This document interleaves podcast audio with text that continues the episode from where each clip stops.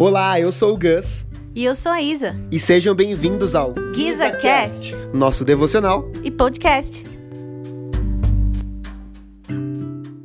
Fala, meus amigos, bom dia! Como é que vocês estão? Vocês estão bem? Bom, quero trazer uma reflexão aqui muito rápida pro, pro seu coração, algo que eu tenho pensado nesses últimos dias, onde eu tenho lido o livro de Jeremias, e eu vejo que Deus está sempre repreendendo, né, repreendendo os falsos profetas, os falsos mestres. Tem um texto específico em Jeremias que vai dizer que Deus está é, é, repreendendo os homens que estão dizendo a respeito da vontade de Deus, estão falando que Deus vai fazer coisas que ele não vai fazer. Estão falando que vai haver paz quando Deus não está dizendo que vai haver paz. Então, são homens que estão profetizando, estão falando é, coisas que Deus disse, como se Deus estivesse dizendo, mas não é Deus que está dizendo, são os próprios corações deles que estão dizendo.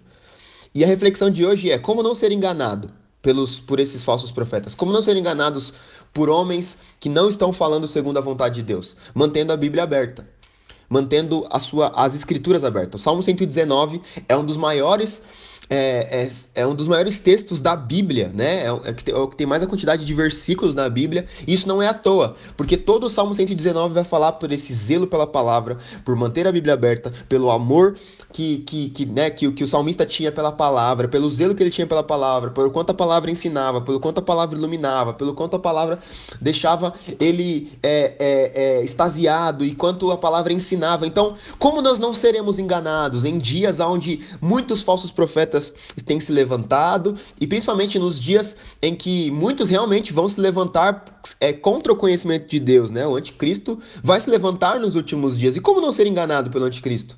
Mantendo as nossas Bíblias abertas, sabendo o que Deus disse por meio de sua palavra. Porque quando nós sabemos o que Deus disse, sabemos o que está por trás do coração de Deus, porque Deus deixou a Bíblia para que nós pudéssemos conhecer o coração dele. E quando nós olhamos, lemos a Bíblia, examinamos a palavra e sabemos o sentimento de Deus, não com base no sentimento dos homens, mas quando nós buscamos de fato ler a Bíblia e pedir para que o Espírito Santo nos dê o real sentido do que aqueles textos querem dizer. Porque às vezes nós vamos ler um texto com uma predisposição de uma mensagem que nós já ouvimos, nós vamos ler um texto com uma predisposição de um livro que nós já lemos, mas quando nós vamos ler o texto de fato, a Bíblia com coração puro, buscando realmente entender, o Senhor vai iluminar a nossa mente, o Senhor vai iluminar o nosso coração e o próprio Espírito Espírito vai testificar no nosso espírito quando nós ouvimos uma palavra, quando nós ouvimos algo que não provém de Deus.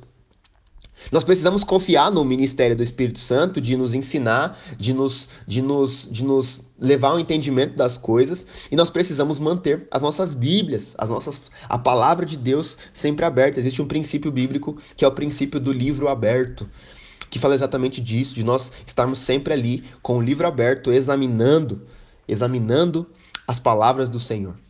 Então, essa é a reflexão que eu tenho para você hoje nesse dia. Mantenha a sua Bíblia aberta para que você não seja enganado.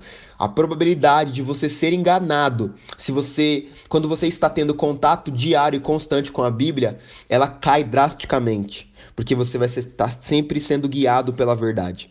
Você vai estar sempre sendo guiado pela palavra de Deus, que é lâmpada para os nossos pés e luz para os nossos caminhos. Então, se você está com a palavra aberta, os seus caminhos vão estar sempre iluminados por essa palavra. Que o Senhor nos abençoe, que o Senhor guarde o nosso coração e que o Senhor nos ensine a caminhar debaixo das palavras que ele nos disse. Em nome de Jesus. Muito obrigado por ter ouvido esse episódio até aqui. E nós esperamos que você tenha sido abençoado por esse episódio.